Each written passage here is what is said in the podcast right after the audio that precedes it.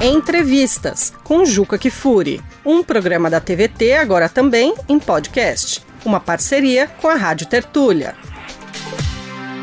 Olá, está começando mais um Entrevistas aqui na sua TVT.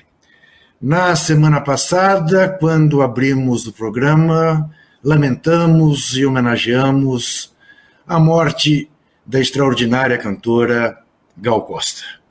Hoje abrimos o programa novamente lamentando e homenageando a extraordinária cidadã brasileira Isabel Salgado, que revolucionou o voleibol no Brasil, foi da primeira geração de vôlei feminino que chamou atenção para esse esporte no país, mas além disso, foi também uma cidadã exemplar, uma mulher muito à frente do seu tempo, que jamais engoliu sapos, que sempre pôs o dedo nas feridas e que sempre esteve do lado certo.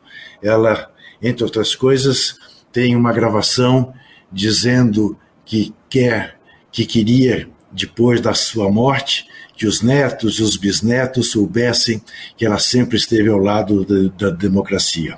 Morreu repentinamente aos 62 anos de idade, muito jovem, dois dias depois de saber, com orgulho, que faria parte da equipe de transição do novo governo brasileiro, do governo eleito, do governo Lula. Fica aqui a nossa homenagem a essa grande cidadã, a essa grande esportista, e eu perco uma amiga muito querida. Hoje vou conversar com uma outra pessoa com, por quem tenho enorme admiração, um cidadão exemplar, um brasileiro raro que participou da coordenação da campanha que elegeu o presidente Lula e que também faz parte da coordenação nacional do MST. Vou conversar com João Paulo Rodrigues e quero começar te perguntando, João Paulo, quantas toneladas você tirou das costas no dia 30 de outubro? Que alegria estar com você aqui no Entrevista, dizer sempre que é um carinho poder estar conversando contigo e ser entrevistado aqui na TVT. Olha, dizer que para nós, não só pessoalmente, João Paulo, mas para todo o MST, tiramos várias toneladas das costas. De fato, esse peso do golpe, a prisão do Lula e a retirada de direito da classe trabalhadora nos pesava muito. E essa eleição para nós foi de uma importância histórica. E sem dúvida nenhuma, talvez seja o ato mais importante que a minha geração ajudou a constituir ao longo dos últimos anos. João Paulo, é, Lula ganhou a eleição, os democratas venceram. Mas, mas não, mas não. Contudo, você imagina que o mais difícil começa agora? Olha, não, eu sou daqueles que acham que o mais difícil foi ganhar as eleições.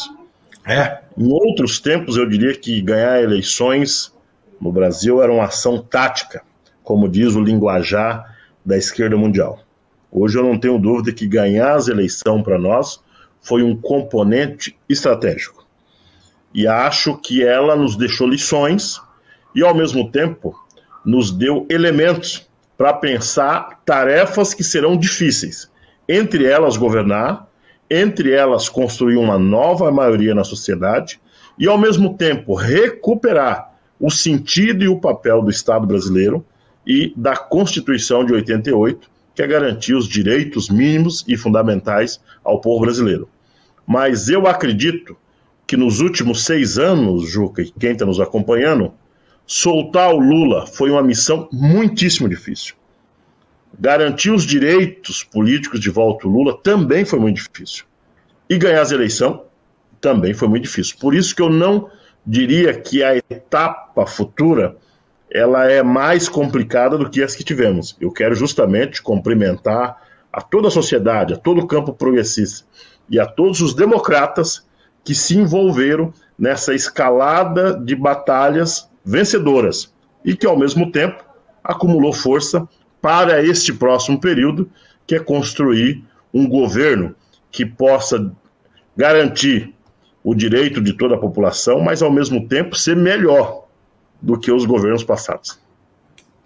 João Paulo, apesar disto tudo, nós estamos vendo pela primeira vez no Brasil recalcitrantes, fundamentalistas, financiados certamente por empresários de extrema direita, contestando o resultado das urnas. Nós nunca vimos isso. Né? Uh, poderia ser apenas um movimento translocado, como a gente tem visto tantos exemplos, mas há casos já de violência, como, por exemplo, aconteceu com uma sede do MST em Pernambuco. Né? Paredes pintadas, pichadas, mitos, suásticas e tudo mais. É, como é que você está vendo este fenômeno? Como fazer essas pessoas é, voltarem para casa, é, retomarem a vida, irem trabalhar, pagar os boletos, porque elas continuam insistindo nessas manifestações absolutamente anticonstitucionais, antidemocráticas, ilegais e tudo mais. Olha, nós estamos vivendo um fenômeno muito parecido com esse em todo o mundo, aonde setores da extrema direita têm saído dos bueiros. Há quem diga que foi dos armários, eu acho que é do bueiro, aonde sempre tiveram. E se você for ver, Jucas, as eleições da América Latina têm sido muito apertada. o campo progressista tem ganho com a margem muito pequena, que não passa muito de 7, 10%. Significa que tem uma nova direita surgindo no mundo e uma nova direita de rua, que essa é a novidade. Nós conhecíamos uma nova direita que estava escondida atrás das telas, que estava nas redes sociais, uma direita que só aparecia a cada quatro anos, agora não. É uma direita que está tendo pela primeira vez o seu exercício de ir para as ruas. E ir para as ruas das formas piores possível, que é tirando o direito de outras pessoas, que é quando você tranca a rodovia, quando você tranca os acessos e quando você tem uma pauta completamente descabida, que é uma agenda golpista. A nossa avaliação é que neste primeiro momento quem está nas ruas é o exército bolsonarista, que é o, a turma da segurança pública de pijama ou esposas do povo da segurança pública. O grosso dele, se você for ver, é justamente esse público as viúvas da ditadura. Você tem um segundo setor menor, que é setores, é, abre aspas, de influência religiosa, ou mesmo setores de influência é, nazista, que são pequenas células pelo Brasil afora que têm feito isso. Mas o que mais nos preocupa é o setor que está financiando esse processo, que na avaliação nossa é basicamente o setor do agronegócio que tem demonstrado, além de ser um setor perigoso, do ponto de vista da violência no campo, do ponto de vista do desmatamento, ele se mostrou uma fase que ele não tinha, uma face golpista. Porque se você for pegar os caminhões que estão em Brasília hoje, ou que está no Centro-Oeste, é do agronegócio, e o financiamento dessas principais manifestações são de empresas ligadas ao agronegócio. Portanto, você tem uma manifestação de populares fora da casinha, mas o mais importante é que há um movimento da classe dominante econômica chamado agro que embarcou nessa tese golpista e isso tem que ser revelado, demonstrado ao mundo. A nossa sorte é que o conjunto da sociedade não está deixando se levar por essas ações. Se você for ver, mesmo os meios de comunicação, mesmo a Faria Lima, Avenida Paulista, mesmo setores médios já se deram conta que mesmo os que votaram no Bolsonaro precisam acatar a lei suprema das urnas, que é a vitória do presidente Lula. O João Paulo, é, você falou da Faria Lima. Faria Lima que assustou-se quando o presidente Lula disse que é importante é, resolver a questão essencial que está posta hoje no Brasil, que é a de mais de 30 milhões de pessoas com fome. Né? E o mercado agitou-se ao perceber o mercado, essa entidade que a gente não pega. Eu te pergunto, como dirigente nacional do MST, às vezes não te dá vontade de falar, turma, vamos lá para Falia Lima sem nenhuma violência, só com a nossa presença, as nossas faixas, as nossas bandeiras, mostrar para esse pessoal qual é o Brasil real, pedir para eles descerem. Escuta, venham conversar conosco, para vocês entenderem qual é o Brasil de fato. Dá, dá, eu sei que é uma decisão complicada, que pode alimentar uh, conflitos e tudo mais, mas obviamente não estou propondo nada violento, ao contrário, bem pacífico. Mas dá essa vontade, às vezes, de botar a tropa na dúvida. rua. É. Agora, veja, há um fenômeno que eu discuti ainda hoje com os companheiros do MST.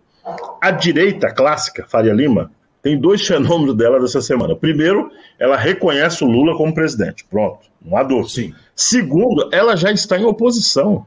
Impressionante a clareza política dessa classe dominante. Ela já está na oposição, dizendo para o Lula qual é o ministro, como é que deve se comportar o Ministério da Fazenda, como é que deve ser o debate sobre teto de gasto e assim por diante, na oposição. Eles não perdem tempo, eles sempre estão fazendo luta. Agora, a nossa vontade, óbvio, era pelo menos ir mostrar para eles um pouco o que, que se produz nesse país e quem produz. Há uma expectativa por parte da Faria Lima de quem produz a mercadoria, os produtos que consomem no Brasil, é o capital deles andando por aí. E eles têm que compreender de uma vida por toda que quem produz e quem consome a matéria-prima, que na sua maioria é até financiado com recursos da Faria Lima, são os trabalhadores.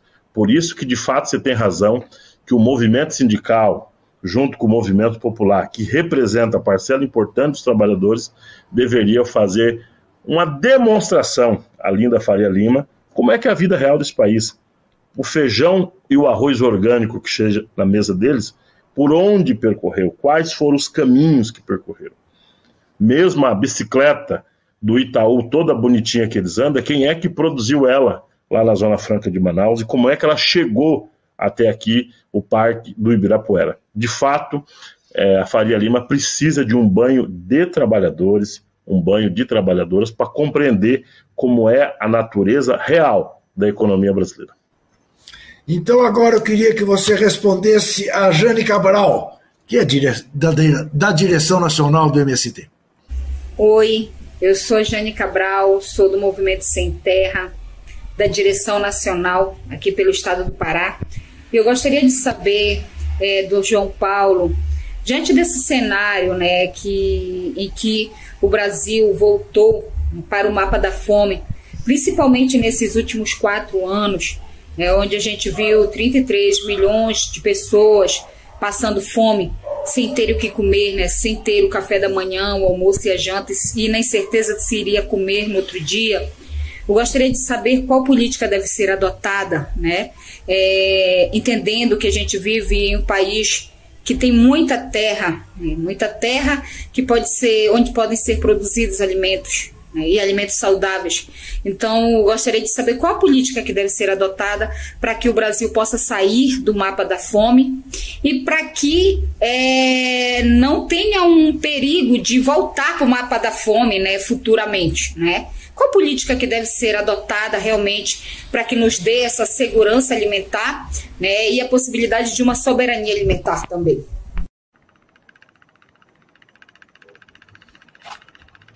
Ótima questão, Jane.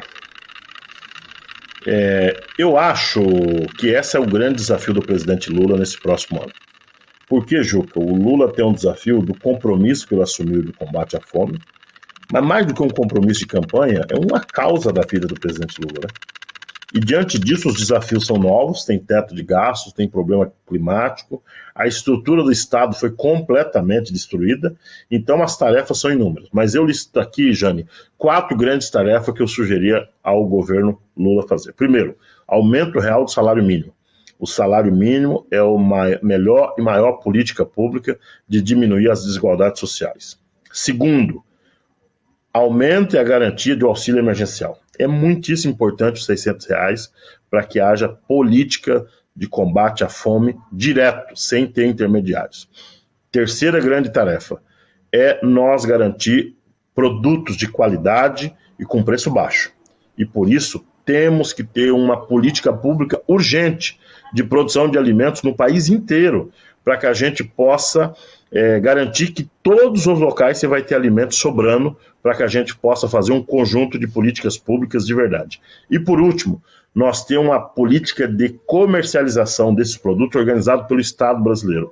Nós não podemos permitir que os trabalhadores produzam e que quem leva essa produção para os grandes centros ou para o conjunto das políticas públicas do país seja o mercado. O Estado tem que ser o organizador da distribuição dos alimentos. Essas são as quatro grandes missões que o presidente tem que fazer no próximo período. Eu estou enganado, uh, João Paulo. Uh, eu acho que eu li em algum lugar até a ideia para dar uh, consequência, principalmente a essas duas últimas condições que você coloca, a ideia de uma criação de alguma coisa como se fosse um Ministério da Fome, não? Olha, tem várias propostas que estão sendo ventiladas, inclusive é para tratar só da alimentação, outro para tratar só do tema dos mais pobres, assim por diante. Eu acho, Juca, isso é muito achômetro, que o formato organizado pelo presidente Lula no mandato de 2006 é a melhor estrutura constituída para resolver isso.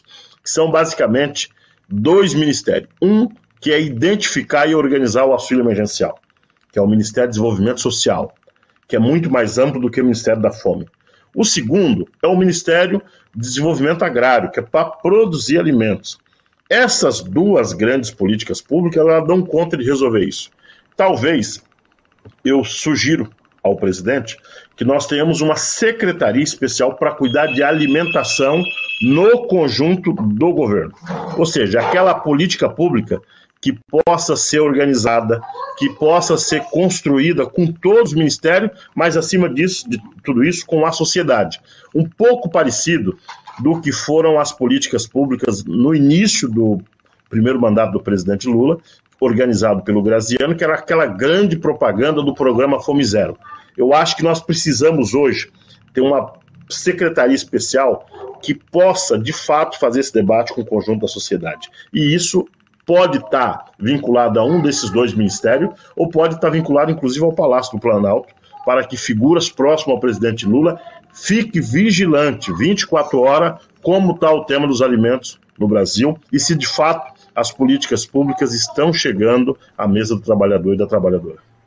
Quer dizer, quando você fala em Ministério do Desenvolvimento Agrário, você está falando de uma coisa que, digamos, supera a ideia do Ministério da Agricultura não tenho dúvida. O Ministério da Agricultura ele só seria possível ser organizado é, para organizar a produção de alimento se lá saísse lá de dentro o pessoal que só produz commodities para exportação. Por exemplo, soja. Eu não preciso do Ministério da Agricultura para soja. A grande empresa do agro ela já tem estrutura suficiente para a produção de soja, sem precisar de política pública do Estado brasileiro. Porém, é, mesmo a Embrapa, mesmo a Conab, que estão vinculados ao Ministério da Agricultura, ele só subsidia essas grandes políticas de exportação. É silo, é infraestrutura, é pesquisa para exportação. Por isso que nós estamos querendo um novo ministério que organiza o desenvolvimento da agricultura familiar. Nós até queríamos um nome bonito, Juca, já em primeira mão, que fosse assim, tipo Ministério da Terra, do Alimento e da Água fosse bem definido a sua função social: a reorganização fundiária, a produção de alimento e o cuidado com as águas. E aí, tá gostando do episódio? Então clica para seguir o canal no seu tocador e ser avisado de novas edições. Aliás, avalia também o podcast com uma nota ou comentário. Assim, o Entrevistas chega para mais pessoas. A gente agradece. Converso com João Paulo Rodrigues, da Coordenação Nacional do MST e também da Coordenação Nacional da campanha vitoriosa que traz de volta para o seu terceiro mandato o presidente Luiz Inácio Lula da Silva, que, aliás, brilhou já uh, ontem lá na Conferência Mundial do Meio Ambiente. João Paulo, é, durante esses quatro anos, algumas vezes, o sociopata, que felizmente anda calado e vai nos deixar definitivamente a partir do dia 1 de janeiro, é, que ele tinha calado o MST, que o MST tinha desaparecido, o próprio presidente Lula uh, vem dizendo: o MST mudou muito, o MST não é aquilo que assustava tanto vocês e tudo mais. Me fale um pouco deste período de quatro anos do governo do sociopata. Uh, me lembro do, do Stedley dizer: não, nós entendemos o que seja correlação de forças e tudo. Me fale um pouco do que, do que aconteceu nesse período com o MST, sempre lembrando, e eu acho bom reforçar, o quanto o MST distribuiu de alimento para esse povo com fome principalmente durante o, o tempo da pandemia? Juca, ótima questão. Primeiro, dizer que durante o governo é, Bolsonaro, as iniciativas políticas do Movimento Sem Terra continuaram todas. O Bolsonaro dizia que ia acabar com o MST, fechar a escola do MST, terminar com o MST, o MST sai muito mais forte. Você quer saber como é que está o MST? É só você dar uma olhada nas caminhadas pelo parque, nas festas, a quantidade de boné e camiseta do MST. Ou seja, mais do que nunca, o movimento está vivo na cabeça das pessoas. Segundo, o movimento sem terra teve muito problema durante a pandemia em fazer ocupações de terra, em fazer mobilização é, em função da pandemia, que é natural. Terceiro, o MST fez ocupações de terra, mas qual é a questão principal?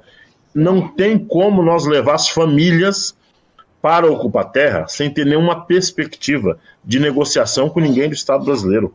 O MST, quando faz uma ocupação de terra, nós não queremos pegar aquela terra para nós, nós queremos denunciar aquele latifúndio improdutivo e abrir um processo de negociação com alguém do Estado. Quando este alguém que está no Estado não reconhece a luta do sem terra, perde sentido aquele modelo de ocupação de um latifúndio improdutivo assim por diante. Mas mesmo assim, só esse ano, o MST fez quase 50 ocupações de terra no país todo. E o Bolsonaro sequer apareceu em qualquer uma delas para dizer se ele era contra ou a favor. Ainda essa semana, nós ocupou dois latifúndios, na segunda-feira, no sul da Bahia. Você ouviu alguma fala do Bolsonaro? Alguém deles foi lá incomodar? Não, porque eles são covardes e utiliza dessa propaganda para querer dizer que o MST não fez. Mas o principal, além das ocupações, o MST fez uma enorme jornada de trabalho de distribuição de alimento, de solidariedade no período da pandemia. 7 mil toneladas de alimentos foram distribuídos no país inteiro. Fruto da reforma agrária, fruto das áreas ocupadas, fruto dos acampamentos e assentamento que fez essa política pública. Portanto, o MST continua vivo, continua defendendo o instrumento da ocupação de terra como forma legítima de denúncia do latifúndio, mas o movimento, durante a pandemia, teve uma missão mais nobre, que foi organizar as cooperativas para produzir alimento para cuidar da grande fome que tem no país. Queria que você respondesse agora ao presidente do Sindicato dos Metalúrgicos do ABC, Moisés Celerges. Grande companheiro João Paulo, grande guerreiro, saudações tricolores. João Paulo, fala comigo. Os comitês populares tiveram um papel importante na história recente do país. Como fazer para que nessa transição e no próximo governo eles continuem tendo esse papel fundamental, sabe? Para que a gente possa estar construindo as políticas sociais tão necessárias para o nosso país. Valeu? Viva a reforma agrária, viva o MST, um grande abraço aí. Saudações tricolores, tá meio complicado, mas vamos lá. Eu, eu, antes que você responda é, a questão essencial, a questão. Eu, eu, não, eu queria fazer um elogio à grande torcida São Paulina, porque cada vez mais vocês estão parecidos com os corintianos. Houve uma época, como você bem sabe, que o Corinthians só apanhava, apanhava, apanhava, e nem por isso a torcida desistiu. Então eu queria dar um abraço fraternal nos meus co-irmãos tricolores por estar tá apanhando tanto com essa galhardia, dando saudações tricolores e tudo mais. Parabéns. Muito bem. Você sabe que eu brinco por aí que o Corinthians é o time das massas e o São Paulo é o time dos quadros. Então nós somos resistentes como bons militantes, saudações de colores ao Moisés, e cada dia mais forte no movimento popular e no movimento sindical. Se você vê ainda o nosso orgulho, ver o Raí na comissão de transição e ver o Haddad nosso maior referência São Paulino nas grandes atividades aí da esquerda brasileira. Mas voltando para o tema, Ju. Aí é aquele, aquele irmão do Sócrates da democracia corintiana. é, é aquele que foi campeão mundial duas vezes, tá. exatamente ele. Muito bem. O, o Brasil, é, na minha opinião, tem muitas formas organizativas da esquerda brasileira e é uma riqueza se você for pegar a América Latina.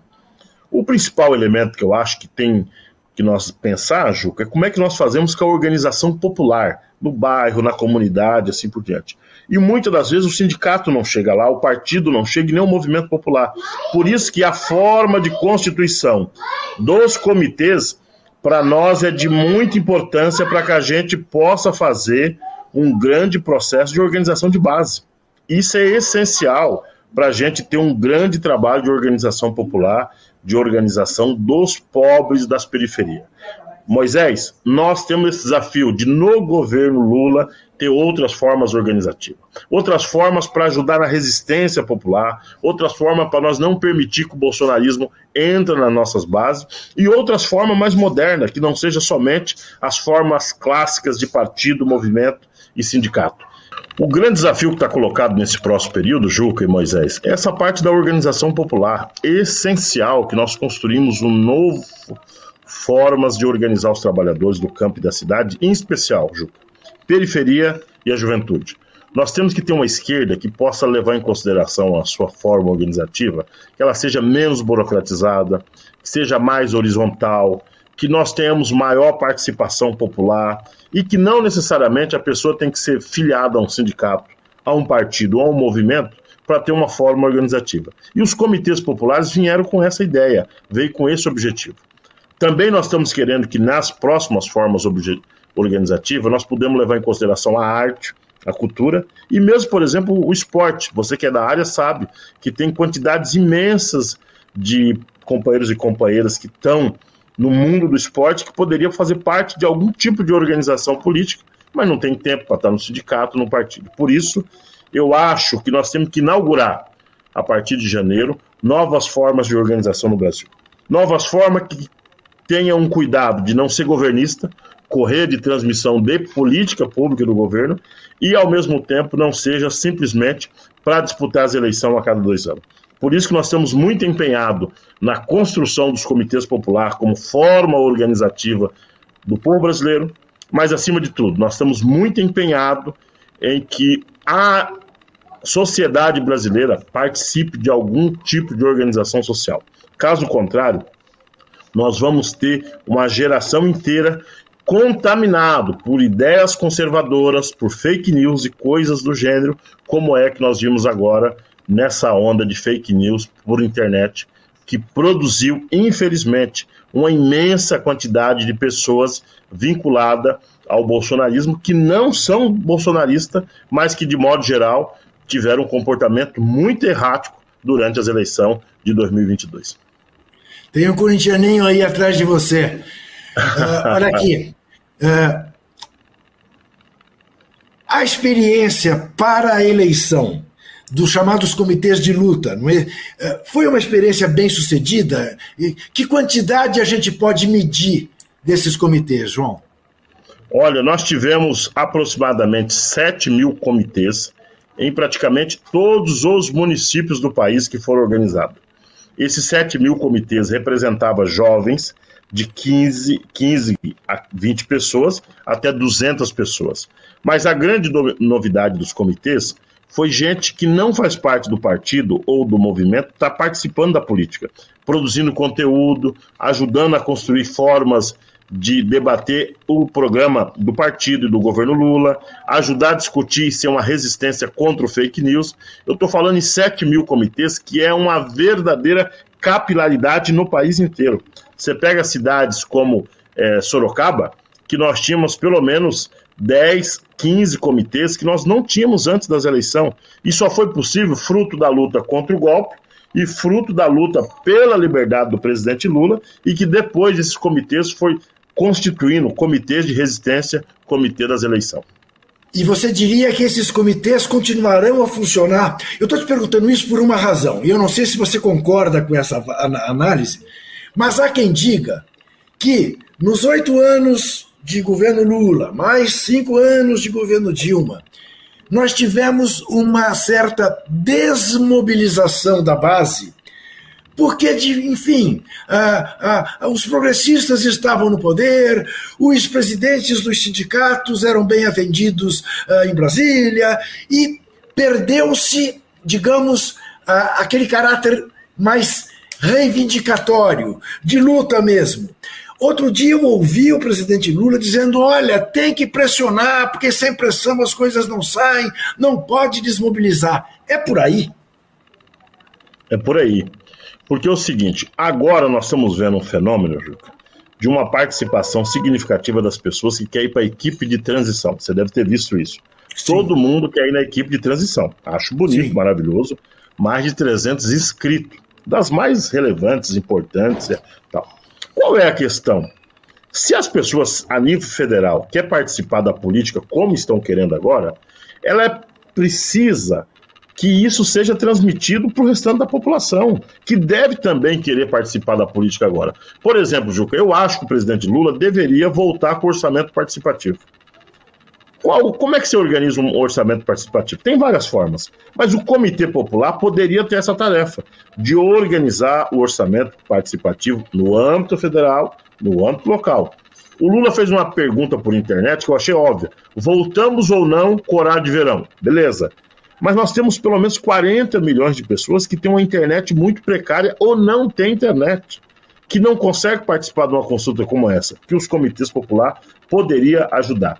Também nós poderia, através dos pontos de cultura, você ter iniciativas brilhantes, de ter iniciativas do teatro, da música, que tem uma função política de organização dos trabalhadores em locais muito remotos, que o partido não consegue chegar, que o movimento popular tem dificuldade, que você tem um pequeno núcleo que nós estamos chamando de comitê popular para fazer essas correrias políticas da vida. Eu estou muito animado com as formas de organização popular que vai surgir no próximo período. E eu acho que a América Latina tem dado exemplos muito bons. Eu acho que nós temos experiências maravilhosas, é, exitosas, que cada movimento tem feito da sua mais diferente forma. E eu acho, Juca, que ou nós se organizamos, ou nós podemos ser derrotados pela essa avalanche de onda direitista que está acontecendo no Brasil e no mundo. João Paulo, é, você falou em alguns programas que você tem em mente para o combate à fome. Eu te pergunto, eu vi um dado que a, a desnutrição de menores, que em 2015 estava em 27 mil, subiu, segundo dados do Ministério da Saúde deste governo, para 977 mil neste ano quase um milhão de crianças desnutridas, o que significa o fracasso né, daquilo que era tão bem sucedido o Programa Nacional de Alimentação Escolar. Você está atento para isso? Estamos atentos para isso. Eu acho que é uma gravidade, Juca, porque eu estou falando de um problema de insegurança alimentar para pelo menos metade da população brasileira. São 100 milhões de pessoas que se alimentam muito mal. Desse total de 100 milhões, você tem 30 milhões que não sabe o que vai comer. E nessa margem dos 30 milhões, os mais afetados justamente são as crianças e são as populações em é, situação de rua, uma situação degradante que nós estamos vindo aqui em São Paulo. Você perdeu o melhor programa de organização da alimentação na infância que era justamente os programas de alimentação escolares.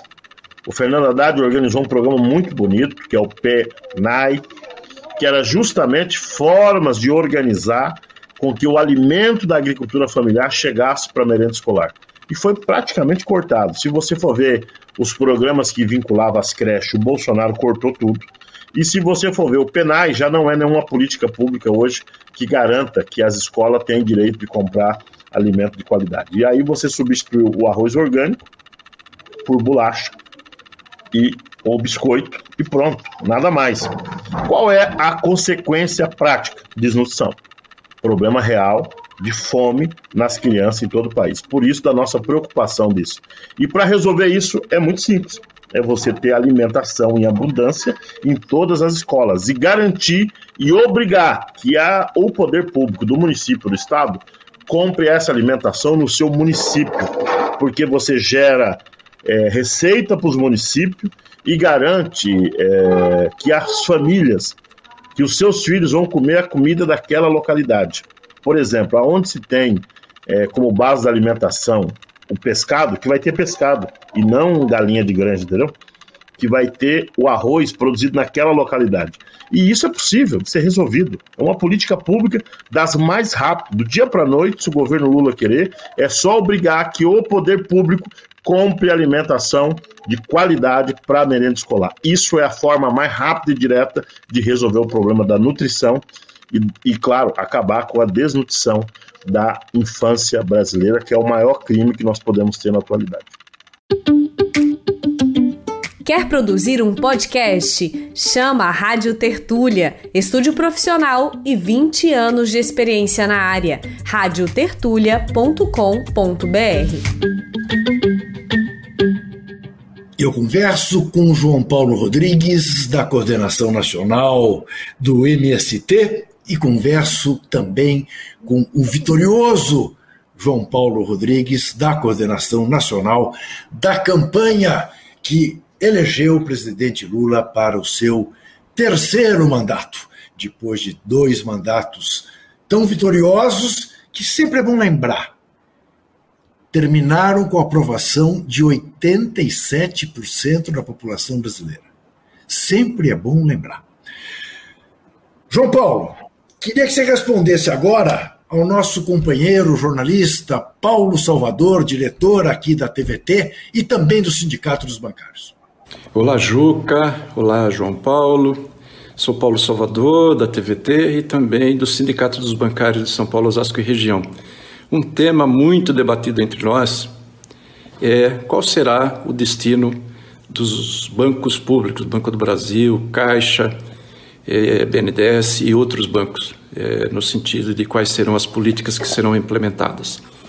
É, também as estatais, né, Petrobras. Isso levando em consideração que no entorno nós temos grandes fundos de pensão com grandes reservas, os planos de saúde, toda a política de crédito para agricultura, agricultura familiar, também pequenos e médios negócios, enfim, a política de preço da Petrobras. Então, é, João Paulo, você como tendo integrado a equipe de, de campanha, a transição e também como MST, né? O que, que você pode nos comentar a respeito do que pode vir pela frente?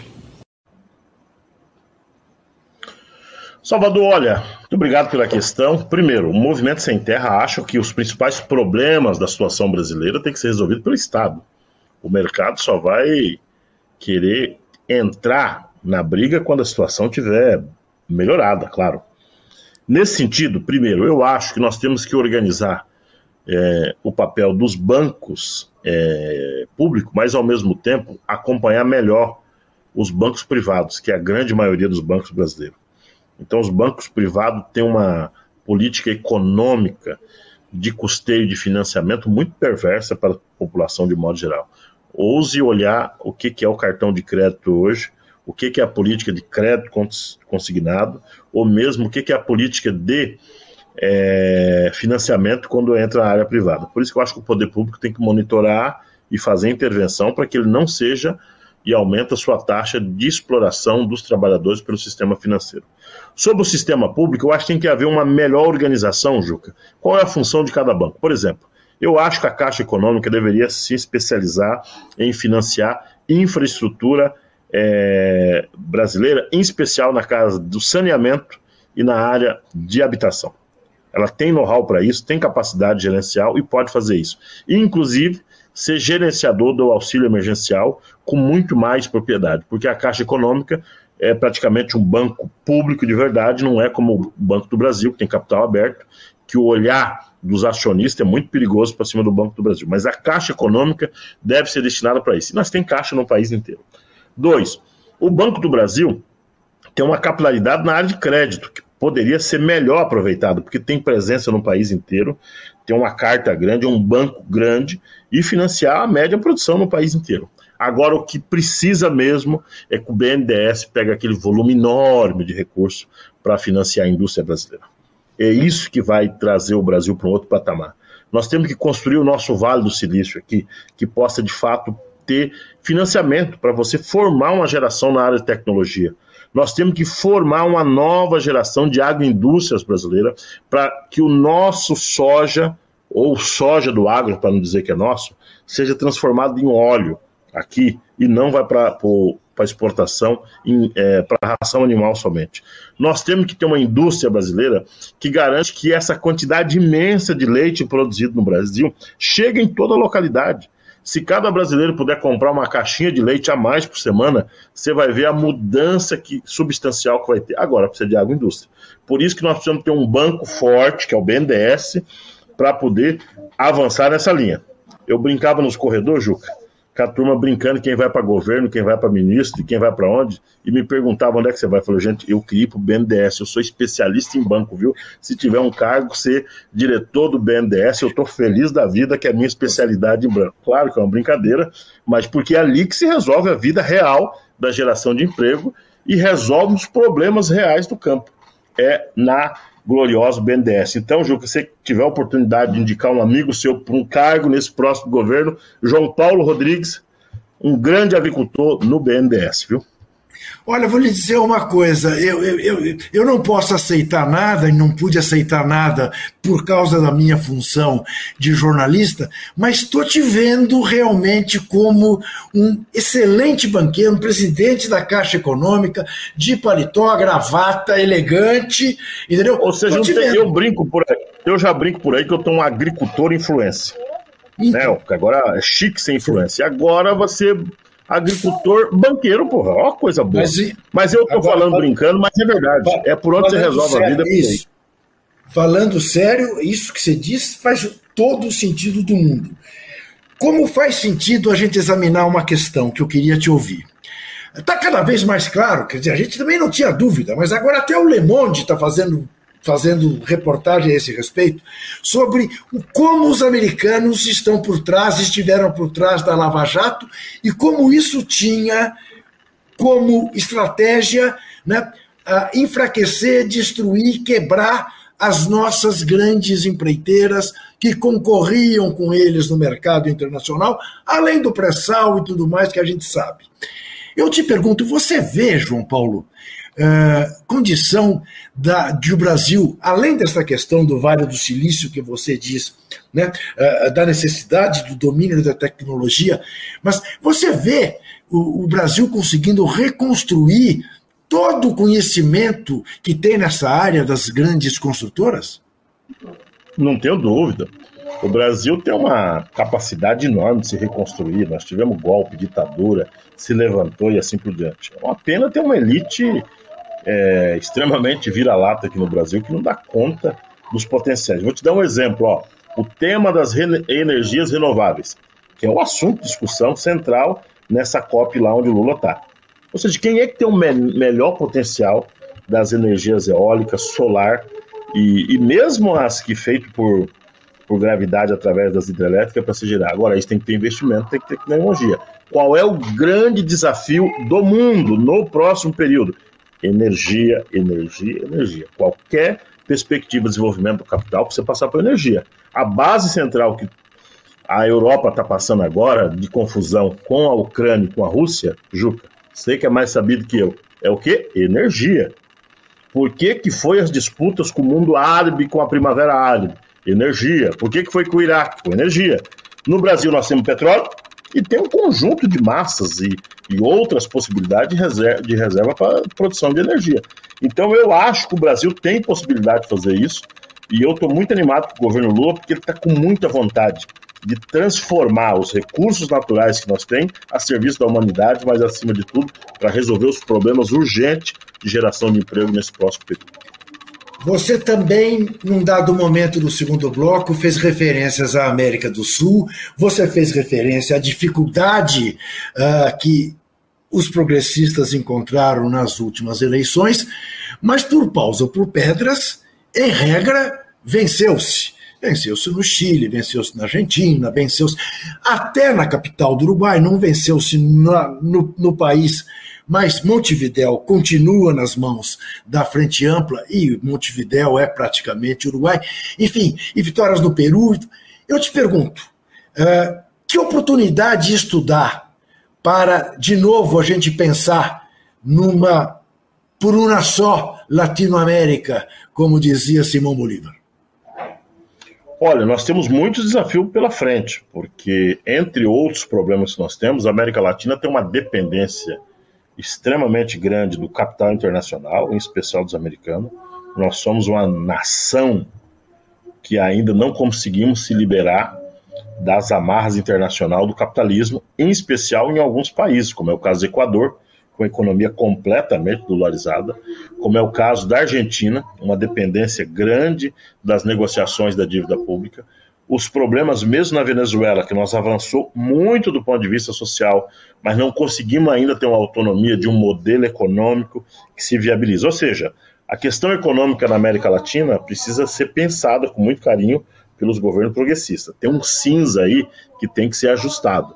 Nem ser uma potência é, dependente do capitalismo e mudar suas regras para atender o problema do mercado, e ao mesmo tempo não tentar fazer grandes é, freio de arrumação, aonde que somente a economia estatal dê conta dos problemas que são colocados. Então, um problema, Juca, que me permite, de transição de modelo econômico da América Latina. Feito isso, as outras possibilidades são enormes. Nós temos condição de ter um mercado regional muito importante, o Mercosul, trazer de volta a Venezuela, dar um outro papel, um outro sentido para o Mercosul. Gosto da ideia do Lula da moeda da região, ela pode ter viabilidade se ela tiver é, de fato uma potência e lastro e o Brasil apostar nisso. Eu acho que as relações é, bilaterais que a América Latina constituiu, especialmente com a União Europeia ou mesmo nos BRIC, tem algum sentido, e nós criar outras estruturas internas, como é o próprio é, CELAC, como é as instituições criadas de banco, como é as instituições de integração a partir de rodovia, de portos e assim por diante. A América Latina é um grande desafio. Mas volto a dizer, as pessoas votaram no PT e na esquerda, Juca, não é só pelo componente ideológico, é para melhorar as condições da sua vida. E se elas não melhorar suas vidas nos seus países, ela não vota em nós de novo da esquerda. Por isso que a economia, na minha opinião, é o grande desafio que está colocado na América Latina para a gente continuar com ela bonita, diversificada e, claro, vermelha, como está sendo do México até aqui na Argentina. Então aí te pergunto, e que papel joga aí a democracia? E claro, está embutida na minha pergunta, você é mais esperto do que eu. Nicarágua, Venezuela, Cuba, como é que você olha para essas questões que eu acho que, em regra, os progressistas brasileiros têm muitas uh, uh, uvas, uh, luvas de pelica para tratar e acaba botando para debaixo do tapete. Olha, nós temos um campo progressista na América Latina que ele só chegou até aqui graças à influência, bem ou mal, com todos os problemas, da experiência cubana e da experiência da Venezuela, ou seja, elas foram referência. E qual a referência principal? Eu tenho que ter em Cuba, quando eu olho para Cuba, por que, que Cuba se mantém viva? Porque ela ajudou a resolver os problemas da vida das pessoas. Não todos, mas parte. Na educação, na ciência, na tecnologia, ou seja, um conjunto de assuntos. A Venezuela, com todos os limites, ela conseguiu avançar bem do ponto de vista de melhorar a vida das pessoas. A Venezuela é muito pobre, com muita contradição. Agora, só tem sentido nós fazermos esse tipo de luta na América Latina, Juca, se for para melhorar a vida das pessoas e, ao mesmo tempo, nós construir um ambiente que permita com que a democracia funcione de verdade, sem arropantes. E a democracia não é somente um componente de voto, porque isso Cuba claro. faz do jeito deles, Venezuela faz do jeito deles, e acho muito importante. Mas é mais do que isso. É democracia para nós é a soberania é, e o direito dos povos definir o que querem das suas vidas. Então a América Latina tem que ter vigilância sobre esse assunto. Se a Bolívia, o Chile, quais são as decisões que vão tomar do seu povo que não seja golpe, tem que ser levado em consideração. Democracia para nós também tem um conceito importante que é a participação das pessoas é, nos recursos naturais, nos direitos e assim por diante. Ou seja, é um conjunto de questões que são colocados e levados em consideração. Por isso, o sistema político, você pode ter muitas imperfeições e que tem que ser ajustado. Ou seja, eu não consigo entender como é que Israel continua há 17 anos intercambiando com o seu primeiro-ministro, ou como foi mesmo a situação é, do Reino Unido, como foi a situação da Rússia, entendeu? Ou seja, tem suas imperfeições, e nem por isso é, a elite internacional faz crítica é, à Rússia, ou o Reino Unido, ou Israel, como faz a Venezuela e faz a Cuba. Portanto, o que para mim é importante é isso, mas são as formas com que essa sociedade desenvolveu é, a sua soberania e as condições de vida do seu povo. João Paulo Rodrigues, como derradeira pergunta por hoje. Foi curioso porque é uma pergunta da nossa diretora, Isa Chedi. Eu te confesso que não tinha me passado muito isso pela cabeça, mas já que é uma curiosidade dela, passa a ser minha também. Você vê alguma semelhança entre esses malucos que estão rezando na porta dos quartéis com o movimento da Marcha com Deus pela Família em 64? São os mesmos. São os mesmos. Eles só é, mudaram o endereço, possivelmente. Mas se você for pegar do ponto de vista da história brasileira, é, o golpe militar, essas viúvas do golpe militar são o mesmo. A marcha da tradição em família e propriedade são os mesmos, ou seja, eles não mudaram o discurso, eles se escondem e voltam. Portanto, são ideias fascistas, são agrupamentos que têm uma história perigosíssima de lutar contra as liberdades democráticas e eles têm, é, infelizmente, uma força ainda permanente na sociedade. Por isso que eu falo que em 2013, aquele grande levante popular que houve no Brasil, abriu-se um esgoto que esses fenômenos voltaram para a rua e ganhou força, ganhou identidade, e é isso que nós estamos vendo hoje. A nossa sorte é que a democracia é mais forte, que as organizações estão mais e melhor preparadas, para enfrentá-los com o rigor da lei, mas ao mesmo tempo com formação política, com ciência, com inteligência e nós tentar construir uma maioria na sociedade que a própria maioria passa por cima dessas excrescências que foram surgindo ao longo dos últimos anos com o golpe no Brasil. Muito bem. Uh, esse jamais realmente sui generis, porque a gente já está cansado de ver e, e animado quando vê o povo na rua contra ditaduras. Agora, ir para a rua pedir uma ditadura realmente é uma coisa, coisa nossa. Muito bem. Uh, eu agradeço muito que João Paulo tenha se permitido dar uma hora para a nossa TVT. Eu anuncio que a nossa próxima conversa eu a farei, não sei bem em que condições, direto de Doha, no Catar, para onde estou embarcando para cobrir a Copa do Mundo. Lembro a você que quinta-feira estaremos de volta aqui na TT 9h15 da noite, assim como na terça-feira na TVE da Bahia que você tem agora a opção na sua plataforma predileta de podcast de ver o entrevistas por podcast e lembro a você e vou lembrar sempre que desesperar jamais.